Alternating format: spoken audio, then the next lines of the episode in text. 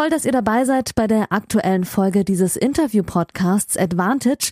Hier bekommt ihr kostenlos die erste Hälfte des Gesprächs der neuen Folge. Das Gespräch endet nach der Hälfte des Interviews und das gesamte Interview, das gibt's exklusiv auf der Patreon-Seite dieses Podcasts unter www.patreon.com slash advantagepodcast. Und jetzt viel Spaß beim Hören. Frohes neues Jahr und viel Gesundheit für 2024, liebe Advantage-Hörerinnen und vor allem liebe Patreons. Willkommen zu Folge 110 des Advantage Podcasts, der ersten Folge im neuen Jahr. Es gibt gleich ein mehr als halbstündiges Interview mit Dominik Köpfer, der in der ersten Runde, ihr wisst das natürlich als Tennisfans, der Australian Open in der Nacht zum Dienstag auf niemand Geringeres als Alexander Zverev trifft im deutsch-deutschen Duell. Und da dachte ich mir, es passt doch wunderbar, mal mit ihm zu sprechen und ähm, ja, alles mal abzudaten, was ihn betrifft. Er ist ja mittlerweile wieder auf Ranglistenplatz 61 gestiegen. Das sind nur noch elf Plätze von seinem Career High Nummer 50, das er innehatte vor seiner ja ganz, ganz schwierigen Arm- und Schulterverletzung. Vergangene Woche Challenger-Sieg in Canberra in Australien, dem Vorbereitungsturnier. Und äh, ja, in 23 alleine in fünf Finals auf der Challenger Tour gewesen, äh, gegen Ende des Jahres auch Finale und Viertelfinale auf der Challenger Tour gespielt und auf der ATP Tour auch in Los Cabos ein Halbfinale erreicht und das alles ähm, mit Schmerzen. Ja, also er war ja auch nominiert zum äh, Comeback-Spieler des Jahres ähm, der ATP, was ja auch äh, Zverev und Jan-Lennart Struff betroffen hat. Struff hat das Ganze ja dann gewonnen. Aber ähm, Köpfers Geschichte ist auch ähm, ja sehr, sehr beeindruckend. Er kann teilweise immer noch nicht äh, richtig aufschlagen, hat immer noch keine Diagnose, hat halt Übungen gefunden, ähm, die helfen, aber muss sehr, sehr mit Bedacht äh, trainieren. Darüber haben wir natürlich auch gesprochen. Ansonsten, ähm, ja, stehen die Australian Open vor der Tür, das erste Grand Slam des Jahres. Ich äh, lade die Folge jetzt am Samstagabend hoch, wenige Stunden bevor in Melbourne, die ja voraus sind, da ist bereits Sonntag früh die Australian Open losgehen, zum ersten Mal sonntags. Ähm, und äh, ausnahmsweise auch ohne mich. Äh, ich war in den letzten Jahren, abgesehen von dem Corona-Jahr, eigentlich immer in Melbourne. Aber ihr habt das ja mitbekommen und ich habe ja auch den Patreons eine Nachricht geschrieben. Ich habe gegen Ende des Jahres 2023 eine persönliche Pause genommen. Die war wichtig und richtig, hat aber auch dazu geführt, dass ich nicht genügend Vorlaufzeit hatte, so eine große Reise vorzubereiten, was Auftragslage ähm, aber ja auch Organisation angeht. Aber seit äh, das neue Jahr gestartet ist, bin ich voll am Arbeiten, habe verschiedene Projekte, ähm, verschiedene Themen, die ich angehe und werde auch über die Australian Open aus Deutschland berichten. Bedeutet für mich Nachtarbeit, vor allem für eurosport.de und ein bisschen für Zeit Online werde ich auf jeden Fall was machen. Ähm, heute gibt es den Podcast mit Dominik Köpfer. Nächste Woche gibt es einen ausführlichen Podcast mit Michael Geserer, dem ähm, neuen Trainer von Jule Niemeyer, die die Qualifikation nicht überstanden hat, relativ dramatisch in der zweiten Runde ausgeschieden. Ähm, aber was ich so höre, auf dem richtigen Weg, war ja schon lange mit Geserer im Management aber ihr wisst das mit äh, Christopher Kaas ähm, als Coach. Das hat dann irgendwann nicht mehr funktioniert. Letztes Jahr eine Erstrundenniederlage nach der anderen gereiht. Jetzt gab es den Neustart mit ähm, ja guten Ansätzen, aber noch nicht stabil genug, um diese Quali zu überstehen. Und der Weg bleibt schwierig und über diesen schwierigen Weg werden wir nächste Woche sprechen. Ansonsten, ihr wisst das, Ella Seidel ist die einzige Spielerin, die die Qualifikation überstanden hat und das beim ersten Versuch. Wirklich ganz, ganz tolle Leistung der 18-Jährigen, die auch schon in diesem Podcast zu Gast war, die ich zum ersten Mal ähm, mit eigenen Augen gesehen habe bei der U15-Europameisterschaft 2019 in Tschechien. Damals war ich noch für das Tennismagazin da und es ist schon manchmal beeindruckend, jetzt fünf Jahre später dann so einen Durchbruch zu sehen. Sie ähm, eröffnet heute aus deutscher Sicht in der Night Session gegen Arina Sabalenka. Also was ein äh, Geschenk äh, vor großer Kulisse. Jetzt könnte man sagen, ja gut, äh, eine einfache Auslosung hätte ihr ähm, mehr Preisgeld und noch mehr ähm, Weltranglistenpunkte beschert, aber ähm, man sollte ja alles immer positiv sehen und für sie wird das eine ganz, ganz wertvolle Erfahrung, die ja damals auch Nastasia Schunk gemacht hat, ähm, wenn ihr euch erinnert, als sie ähm, in Paris die Auslosung, die Qualifikation überstanden hatte, äh, zwar als Lucky Loser, aber dann trotzdem halt überstanden und dann hat sie in der ersten Runde die damals noch nicht gesperrte Simona Halep bekommen. Hat sich dann natürlich Ende des Jahres ganz, ganz schwer verletzt und ist jetzt auch wieder auf der Tour, spielt aber in Europa Turniere, anders als ähm, Eva Lys und Noma Noah Akukoe, die beide die Qualifikation nicht überstanden haben. Ähm, Lys sehr, sehr dramatisch nach äh, vergebenem Matchball und dann im dritten Satz noch verloren am eigenen Geburtstag. Ja, gibt definitiv, wir können uns, glaube ich, alle schönere Sachen vorstellen. Trotzdem finden die Australian Open statt mit deutscher Beteiligung. Die zweite Spielerin, die heute am Sonntag bereits spielt, ist Tamara Korpatsch. Ansonsten alle äh, weiteren Begegnungen, ähm, sechs Deutsche am Montag, äh, am Dienstag dann Kerber und Zverev Zverev gegen Köpfer, mit dem ihr jetzt ein ausführliches Interview hört. Ganz, ganz viel Spaß dabei und danke für eure Unterstützung.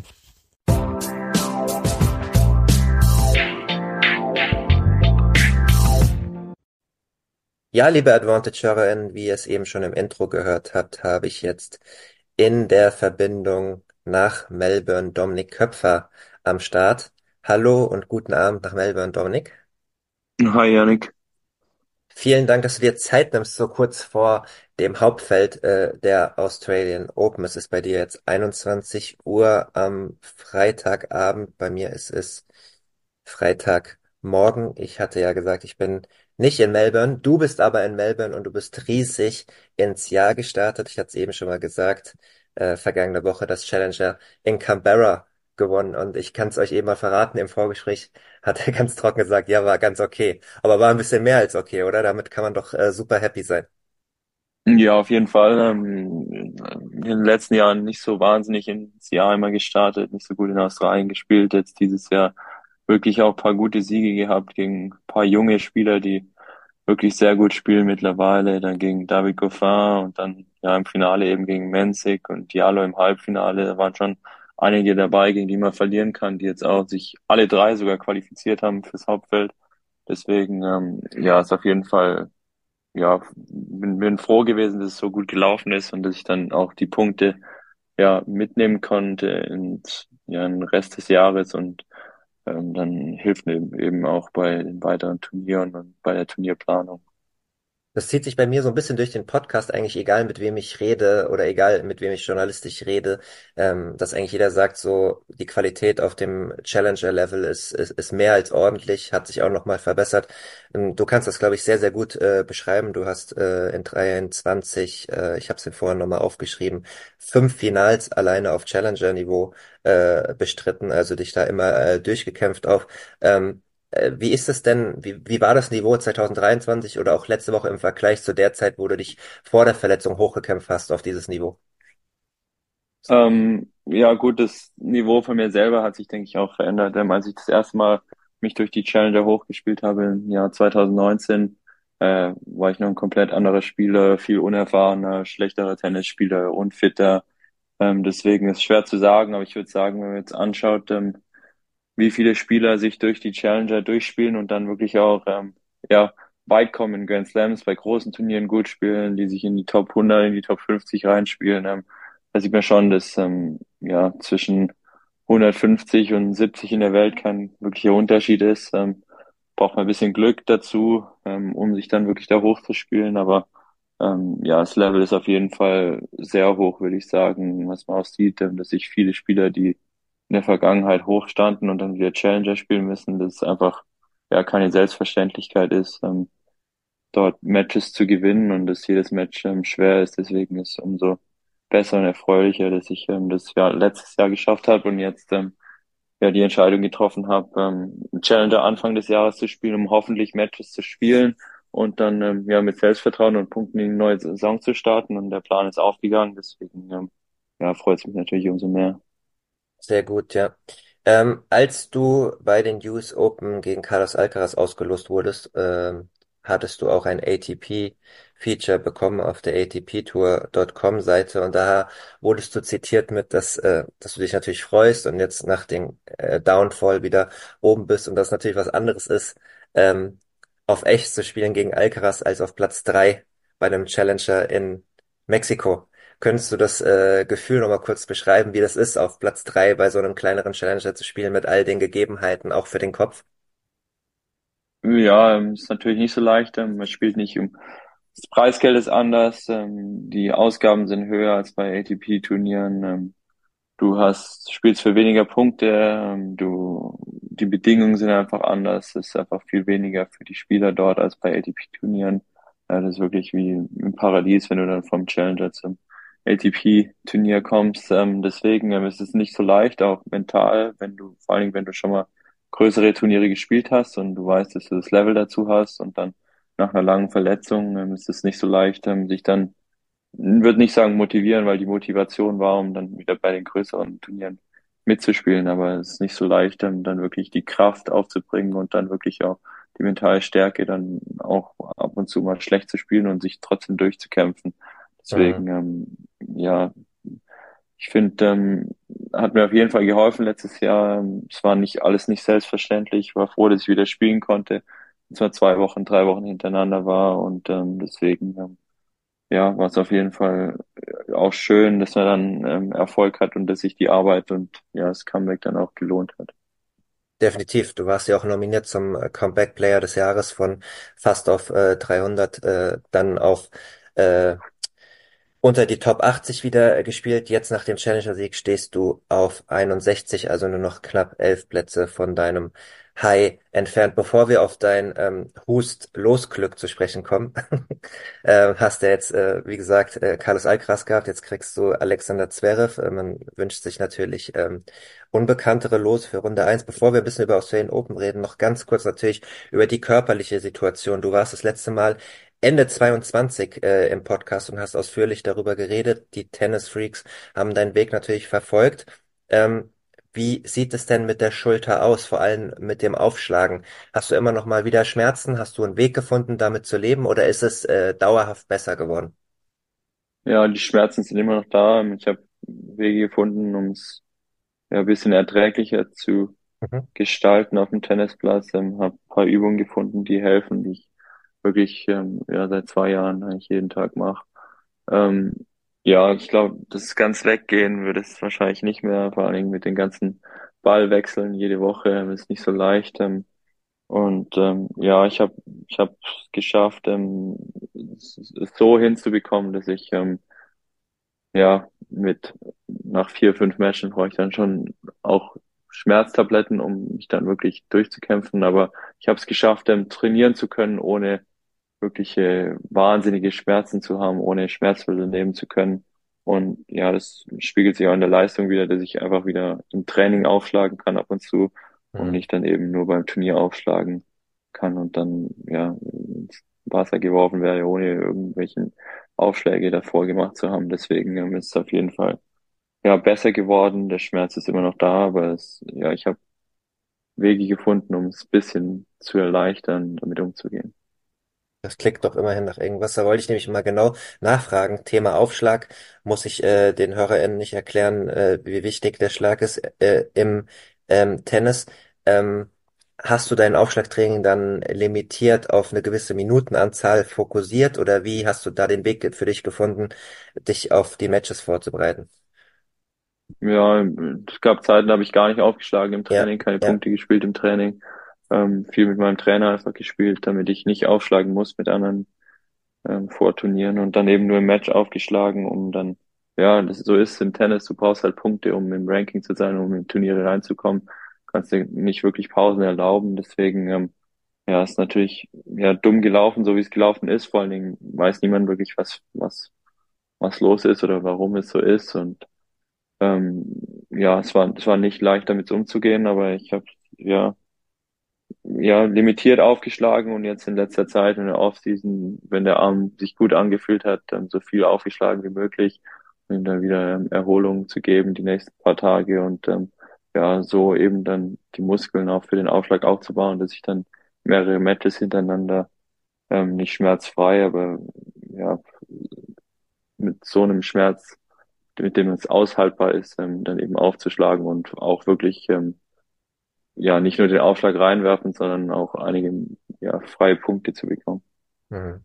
Daran habe ich gar nicht so wirklich gedacht. Auch die, ähm, das Thema Trainingsqualität, wenn man nicht lange genug aufschlagen kann oder gar nicht aufschlagen kann, dass man dann eigentlich gar nicht mit einem Profispieler sich verabreden kann beim Turnier, weil die das ja eigentlich verlangen, ne? Auch Return-Training. Äh, das hab, ja, wenn du beim Turnier bist, dann wird schon meistens ja, Punkte, Punkte gespielt mit Aufschlagsätze. Mhm.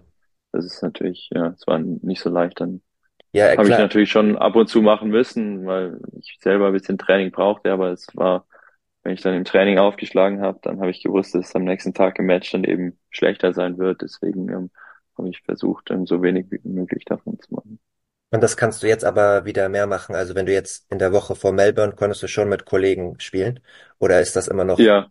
Mhm. Nee, auf jeden Fall ist besser geworden. Ähm, nicht 100 Prozent im, im Training steige ich 100 Prozent auf, aber ähm, es ist auf jeden Fall so, dass ich ähm, wieder normal sozusagen äh, trainieren kann und ähm, volles, volle Zeit auf dem Trainingsplatz ähm, ja, trainieren kann und dann wirklich auch ähm, fit zu sein für die Matches. Okay. Letzte Frage dazu, weil es gibt auch schönere Themen natürlich, aber du hast bis heute auch keine Diagnose bekommen, ne? Ich habe es eben nochmal nachgelesen.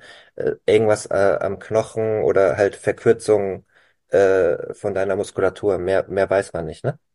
Ja, es hat angefangen mit einem Knochenödem im, mhm. im Arm, aber ein Knochenödem geht normalerweise nach sechs bis acht Wochen weg und die sechs bis acht Wochen habe ich mehrere Male ähm, dem Knochen Zeit gegeben und ähm, auch ähm, ja verschiedene ja, Reha-Zentren besucht für mehrere, für lange, für lange Zeit und mehrere Wochen und das hat wirklich nichts richtig angeschlagen, egal was wir gemacht haben. Deswegen ähm, ja, auf Bildern ist nichts zu sehen. Das ist wahrscheinlich eher eine funktionelle äh, Geschichte als sonst irgendwas.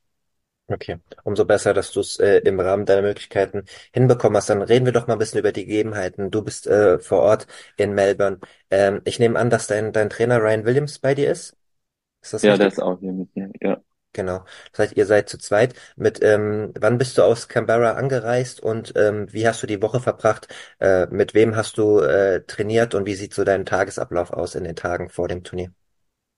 Ähm, ich habe die letzten Tage mit ja, völlig unterschiedlichen Leuten trainiert. Ähm, ich habe ein, zwei Tage frei gemacht nach Canberra, war dann Sonntag schon hier, ähm, bin jetzt eben schon vier, fünf Tage hier, trainiere. Ähm, heute mit Maxi Materer, morgen mit ähm, Markus Giron und dann Sonntag nochmal mit Strophi ähm, trainiert und ähm, ja, sonst ähm, viel, viel Physio, ähm, bisschen Knieprobleme durch die äh, Knöchelgeschichte, die ich bei den US Open hatte, einfach viel belastet und ähm, ja, einfach versuchen, dass der Körper wieder ja, sich erholen kann, so gut wie möglich, um dann ja nicht nur dieses Turnier gut zu spielen oder so gut wie möglich zu spielen, sondern eben auch die, ja, die rauffolgenden Turniere, die auch sehr wichtig sind, ähm, eine lange Saison. Die war die erste Woche der Saison, deswegen ähm, ja, ist noch viel Zeit, noch viele Wochen vor uns und ja, ist wichtig, dass der Körper eben mitmacht dieses Jahr.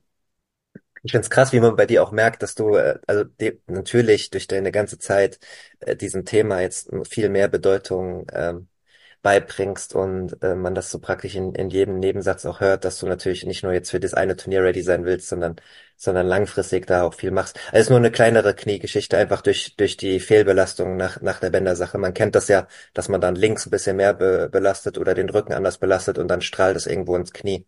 Ist das sowas einfach?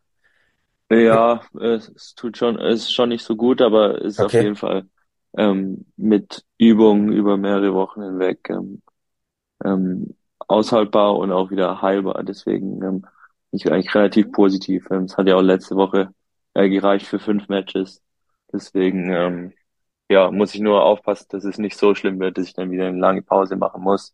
ähm, Pausen im Tennis. Am besten wäre natürlich eine Pause, aber Pause im Tennis, ja, geht, geht einfach nicht, wenn du ein volles Jahr spielen willst und Hm. dein Ranking so weit hoch wie möglich ja, zu haben. Thema Auslosung, Dominik. Erste Runde Alexander Zverev. Was war dein erster Gedanke, als du es gehört hast? Ja, pff, gibt natürlich einfachere Lose, aber ich denke, ähm, hat sich der Sascha auch so gedacht, ähm, weiß nicht, ob der unbedingt gegen Deutschen spielen will. Ähm, ich denke, ja, ist natürlich, ist natürlich immer blöd, wenn du gegen einen Deutschen spielst. Ähm, natürlich ist es blöd, wenn du gegen Top Ten Spieler spielst in der ersten Runde. Natürlich willst du lieber gegen Qualifikanten spielen oder ja, gegen jemanden, gegen den du schon mal gewonnen hast oder den du vielleicht nicht so gut kennst ähm, vom Tennis oder ja, aber so ist es. Ähm, Im Grand Slam gibt's keine einfachen Matches. Ähm, ja, da mu muss ich mit umgehen und ich denke, ähm, ich habe den Glauben und ähm, ja, ich hoffe natürlich, dass ich mich irgendwie in eine Position bringen kann, in der ich dann auch ähm, ja, gewinnen kann. Ähm, ja, man wird sehen, ähm, wie Sascha ausspielt, kommt ein bisschen auch darauf drauf an, wie er aufschlägt. Und ähm, ja, kann, kann man nicht ändern, so ist es. Und kommen noch, kommen noch mehrere Turniere, selbst wenn es ähm, diese Woche nicht funktioniert. Ähnliche Gedanken hatte ich aber auch. Ich habe auch am Anfang auch gedacht, dass A, äh, Sascha ähm, definitiv auch sich ein anderes Los äh, gewünscht hat. Es gibt definitiv leichtere Lose, gerade wenn du auch mit Selbstvertrauen nach dem Challenger-Sieg kommst und dich kennt ja auch jeder und weiß, wie, wie du spielen kannst. Und natürlich aus deutscher Sicht, auch aus journalistischer Sicht, dachte ich mir so, es ist blöd, dass, dass die sich gegenseitig rausnehmen, äh, weil bei entsprechender Auslosung äh, man beiden natürlich einiges zutraut und ich dir auch äh, einige Runden äh, zutraue. Ähm, wenn man sich den United Cup äh, angeschaut hat, hat man gesehen, dass, ähm, ich meine, man weiß auch, wie, wie physisch stark äh, Alex Zverev ist. Wenn dann das Selbstvertrauen dazu kommt mit Siegen, wird meistens auch der Aufschlag äh, äh, stärker, äh, was natürlich nicht gut ist als Gegner. Ähm, hast du hast du ein paar Ansätze für dich gefunden? Du wirst sie wahrscheinlich nicht verraten, aber hast du sie und bist du auch bereit, auf seinem physischen Niveau zu agieren? Weil das ist wahrscheinlich so die die größte Baustelle wahrscheinlich, oder? Ja, hoffe hoff ich doch. Ähm, ich habe auch ja viel trainiert, ähm, viel Fitness gemacht in der Offseason, habe mich fit gefühlt die letzte Woche. Ähm, fünf Matches hintereinander gespielt, ohne Probleme. Ähm, ja, ist natürlich Grand Slam ist nie leicht, fünf Sätze zu spielen. Ähm, ja, ich habe zweimal gegen ihn gespielt, einmal auf Rasen, glaube ich, einmal auf Hartplatz. Ähm, beide Male war ich im Match, ähm, hatte meine Chancen, habe sie nicht genutzt. Ähm, hoffe natürlich, dass es ähm, jetzt das erste Mal im Grand Slam ein bisschen anders wird. Erste Runde wird er auch ein bisschen, ja, hoffentlich zumindest ein bisschen einen schwereren Arm haben als dann, äh, als wenn er schon vier Runden gewonnen hat. Deswegen, ähm, ja, rechne ich mir schon Chancen aus. Und es wäre ja blöd, wenn ich ähm, jetzt hier sagen würde, ähm, ja, pack ein und flieg Dienstag heim. Ähm, dann bräuchte ich erst gar nicht antreten. Ich denke, jeder will gewinnen und ja, so gehe ich auch mit der Einstellung gehe ich auch am Dienstag rein und versuche mein Bestes. Und wenn ich die Chancen habe, dann versuche ich sie zu nutzen und wenn nicht, dann ja, war es eben so. Hat man eigentlich als deutsche Spieler und äh, auch als im Davis Cup Kader oder zumindest im erweiterten Kader, wenn du bei voller Leistungsstärke bist, bist du ja ein Davis Cup Spieler. Ähm, hat man da Kontakt eigentlich oder äh, Rafael Nadal ist ja immer so ein bisschen so, wenn der gegen jemand trifft, ignoriert er den komplett. Wie geht ihr damit so um? Nö, ich habe mich vor zwei Tagen gesehen. Ähm, danach habe ich ihn nicht mehr gesehen nach der Auslosung, ähm, aber das ist äh, unter, ja, wir verstehen uns alle ganz gut im deutschen Hm. Team. Deswegen ähm, ist das, glaube ich, kein Problem. Ähm, ja, hier verläuft sich eh alles. Die Anlage ist so groß, da sieht man sich nicht so oft. Das stimmt allerdings. Ähm, Dominik, wie, wie taugt dir eigentlich Melbourne als Stadt? Ja, ich finde Melbourne wirklich unglaublich, vor allem um die Jahreszeit, ähm, da die Australian Open sind. Hier ist Sommer. Ähm, heute war es bisschen heiß, 32 Grad hat's gehabt, war es wirklich, die Sonne ist einfach sehr aggressiv hier auf dem Platz vor allem. Ähm, aber sonst, ähm, die Leute sind wahnsinnig nett, ähm, dreht sich alles um Tennis um die Jahreszeit. Ähm, ja, tennisverrückte Stadt, ähm, direkt am, am Wasser. Ähm, ja, macht auf jeden Fall riesen Spaß hier, ähm, jetzt auch eine Woche zu verbringen, ohne Natürlich trainieren wir und alles, aber wir hatten noch mal Zeit, im Abend essen zu gehen zusammen und ähm, ja, es macht auf jeden Fall Spaß, dann auch ähm, in einem anderen Land dann mal eine Woche zu verbringen, ohne sich 100 Prozent um Tennis kümmern zu müssen. Hm. Die letzten Jahre, auch wenn ich immer da war, haben eigentlich alle Spieler gefeedbackt, dass äh, vor allem die Außen Außenplätze wahnsinnig schnell waren. Ähm, wie ist es denn dieses Jahr generell? Was sind deine ersten Trainingseindrücke? Und vor allem jetzt auch kann es natürlich sein, äh, dass du eher auf einem größeren Platz natürlich auch angesetzt wirst, ne? Die dann noch mal ein bisschen langsamer sein sollen. Ich weiß aber nicht, wie es, also du bist jetzt der erste Spieler, mit dem ich dieses Jahr darüber rede. Vielleicht kannst du einfach mal ein paar Eindrücke vermitteln. Ja, die Plätze sind sehr unterschiedlich. Ähm, normalerweise ist es immer so gewesen, dass der Trainingscenter, also NTC, Mhm. oder so, hm, weiß nicht, sechs, sieben Trainingsplätze sind ähm, draußen und dann die Hallenplätze relativ schnell war. Äh, das ist dieses, heute auf unserem Platz war das nicht der Fall, war wirklich sehr langsam. Es liegt auch daran, dass ähm, ja die Bälle nach zwei, drei Spielen ähm, wirklich relativ groß werden und schwer werden. Ähm, auf der Hauptanlage habe ich noch gar nicht gespielt, da spiele ich morgens das erste Mal, weil da eben Quali war. Und dann die Showcourts, ähm, die sind normal immer relativ langsam, von dem her ähm, sollte Court Speed ähm, eigentlich keine große Überraschung sein. Es wird ein fairer Untergrund sein. Ähm, ja, relativ, also ist natürlich zügiger als bei anderen Hartplatzturnieren, aber es ist nicht so schnell wie in den vergangenen Jahren, würde ich sagen. Das ist ein interessanter Aspekt. Natürlich, wenn Quali ist, kannst du da nicht trainieren. Erklär doch mal, wie ein, was für Möglichkeiten ein Spieler in deiner Ranking-Position hat, in der Woche vor einem Slam zu trainieren. Also zum Beispiel Alex Zverev hat, äh, weiß jetzt gar nicht, ob gestern oder heute, je nach Zeitverschiebung, mit, mit Struffi auch mal auf einem großen Platz trainiert. Die großen Spieler kriegen da natürlich die Zeiten. Ähm, wie, wie ist es für dich, äh, mit deiner Ranking-Position? Was für Möglichkeiten hast du? Ja, so läuft es eigentlich überall im Tennis ab. Die Top-Gesetzten bekommen, was sie wollen, so lange wie sie wollen. Und die, ich würde mal sagen, ab 30 runter, 25 runter, ähm, äh, die Nebenplätze. Aber ja, Tennisplatz ist Tennisplatz. Ähm, ich denke, es macht keinen riesen Unterschied. Natürlich ist es gut, wenn du auf dem Platz spielst, auf dem du dann auch ein Match spielst. Aber ähm, so ist es. Hier gibt es noch eine andere Trainingsanlage, die zehn Minuten von der Hauptanlage weg ist. Ähm, auch gute Bedingungen, ähm, bisschen windig dort, weil es näher am Wasser ist, aber sonst, ähm, ja, ist natürlich ein Klassenunterschied, würde ich sagen, äh, bei den Grand Slams vor allem, aber das ist nicht nur bei den Grand Slams so, das ist bei allen anderen Turnieren auch, dass die einfach, ja, klar, wenn Djokovic hierher kommt und schon 20 Mal ein Turnier gewonnen hat, dass der, ähm, ja, bekommt, was er will, ähm, ist, ja, ist schon mittlerweile selbstverständlich und da, ich glaube, da regt sich auch niemand drüber auf, wirklich. Ähm, Es wird akzeptiert, so wie es ist. Und ja, in einem gewissen Maßen haben sie es sich ja auch verdient über die Jahre hinweg. Ähm, und ja, das ähm, ja, ist auf jeden Fall ein Unterschied zwischen den Top und den, ja, ich sag mal, zwischen Top 20 und den darunter. Aber gibt's klare Regeln für dich? Also kannst du einmal auf der Anlage trainieren und wenn du ein zweites Mal am Tag trainieren willst, musst du halt rausfahren?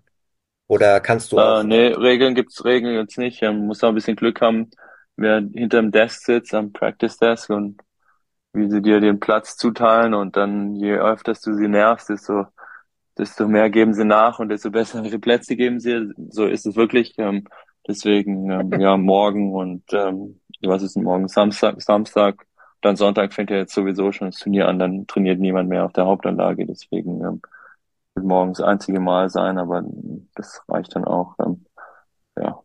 das heißt, man muss wirklich äh, sehr gut sein mit diesen Leuten und auch eine Beziehung entwickeln, damit die einen kennen. Ja, auf jeden Fall. Ähm, Die Australier, die bekommen, was sie wollen. Ähm, sobald sie den australischen Akzent hören, ähm, bekommen sie, was sie wollen. Aber ja, das ist auch in, bei den US Open ist genau gleich, dass die Amerikaner einfach, ja, ein bisschen Vorteile haben beim Heim Grand Slam. Ähm, ja, Deutschland ist leider nicht so der Fall. Kein Grand Slam oder, ähm, ja, so, sonst, ja, so, so, so ist es. Ähm, bei allen Turnieren ist nicht nur Grand Slams. Wie gesagt, ist auch bei den ATP-Turnieren so. Ähm, mit deiner Erfahrung, wo rankt, wo ranken die Australian Open im Vergleich zu den anderen vier Slams? Nicht vom Prestige, sondern von der Organisation, wie sie Spieler ähm, ähm, behandeln, wie es organisiert ist, mit allem drum und dran. Äh, wo würdest du das Turnier einschätzen und warum? Mm, Auf jeden Fall ganz oben, würde ich sagen, mit Abstand sogar. Ähm, das Einzige, was natürlich ja nervig ist, aber kann man nicht ändern, ist natürlich die Reise. Die Reise ist wirklich äh, unendlich lang und die Zeitverschiebung. Aber ansonsten so von den Facilities, von den Plätzen, von von der Größe, von, von Medical Staff, von den Massageleuten, also wirklich den Gyms, ähm, ähm, ja, es ist alles gegeben und die sind immer wirklich vorne her, von, vor den anderen Grand Slams und die anderen Slams ziehen dann meistens nach. Ähm, ja, mir gefällt Australien auch, ähm, gutes Essen hier, ähm, ja, wirklich kann wirklich an nichts aus, ja, an nichts rummeckern hier bei dem Turnier. Ähm, stimmt relativ, ja, relativ viel, wenn nicht sogar alles. Wie gut verstehst du dich mit deinem Coach? Ihr seid jetzt schon so lange äh, in einer Arbeitsbeziehung. Äh, natürlich seid ihr auch befreundet. Ähm, wenn ihr jetzt äh, so den Australian Swing macht, schaut ihr dann, dass ihr euch äh, außerhalb vom Training ein bisschen aus dem Weg geht oder hängt ihr die ganze Zeit ab und spielt was und geht zusammen essen? Wie, wie ist das? Äh, ja, gut, ähm, da geht man sich schon ab und zu mal auf die Nerven. Ähm, auch letztes Jahr ähm, ist natürlich leichter, wenn es gut läuft, dann, dann ist es meistens leichter. Wenn es schlecht läuft, dann ähm, sind es natürlich schwierigere Phasen, aber das ist ganz normal, wenn du, ähm, ja, ich bin ja nicht nur auf, äh, unterwegs mit ihm, sondern auch in Tampa trainiere ich mit ihm. Deswegen ähm, ist es, denke ich, ganz normal, dass da Höhen und Tiefen gibt und ähm, ja, ähm, wir gehen abends immer essen zusammen, auf der Anlage natürlich, ähm, auf den Platz und so, aber ja, abends ähm, danach ähm, war ich jetzt gestern auch mit dem Strophi essen, ähm, da machen wir schon ab und zu mal eigene Sachen, um dann wirklich auch einfach ein bisschen ja, Abstand zu bekommen und ähm, dass es nicht so eintönig ist, ähm, weil nach, ja, weiß gar nicht, wann ich mit ihm angefangen habe, aber 2018, 2019 wird es gewesen sein, sind schon einige Jahre, deswegen ähm, ja, es ist wichtig, ja, die Beziehung auch äh, ja, frisch zu halten und ähm, ja, dass es dann auch äh, weiterhin erfolgreich sein kann. Mhm. Wie findest du momentan so die Situation auf der ATP Tour? Es gibt einige Regeländerungen, dass nicht mehr so äh, spät die Spiele gestartet werden. Da wurde sich jetzt ein bisschen drum gekümmert, damit es nicht so ein Andy Murray, Andy Murray äh, Revival gibt, um vom, vom, vom letzten Jahr. Ähm, bist du recht zufrieden, wie es momentan läuft? Äh, wurde ja auch ein neues neues Player Council äh, gewählt. Äh, Gibt es irgendwas, was dich, was dich richtig stört momentan? Das war der erste frei zugängliche Teil der neuen Folge. Die zweite Hälfte hört ihr exklusiv auf der Patreon-Seite www.patreon.com slash advantage podcast. Dort könnt ihr mit einem kleinen monatlichen Beitrag dafür sorgen, dass es diese langen, unabhängigen Interviews ohne Werbung regelmäßig gibt und unterstützt zudem Yannicks unabhängige Arbeit als freier Journalist im Tennis-Doping- und Sportpolitikbereich.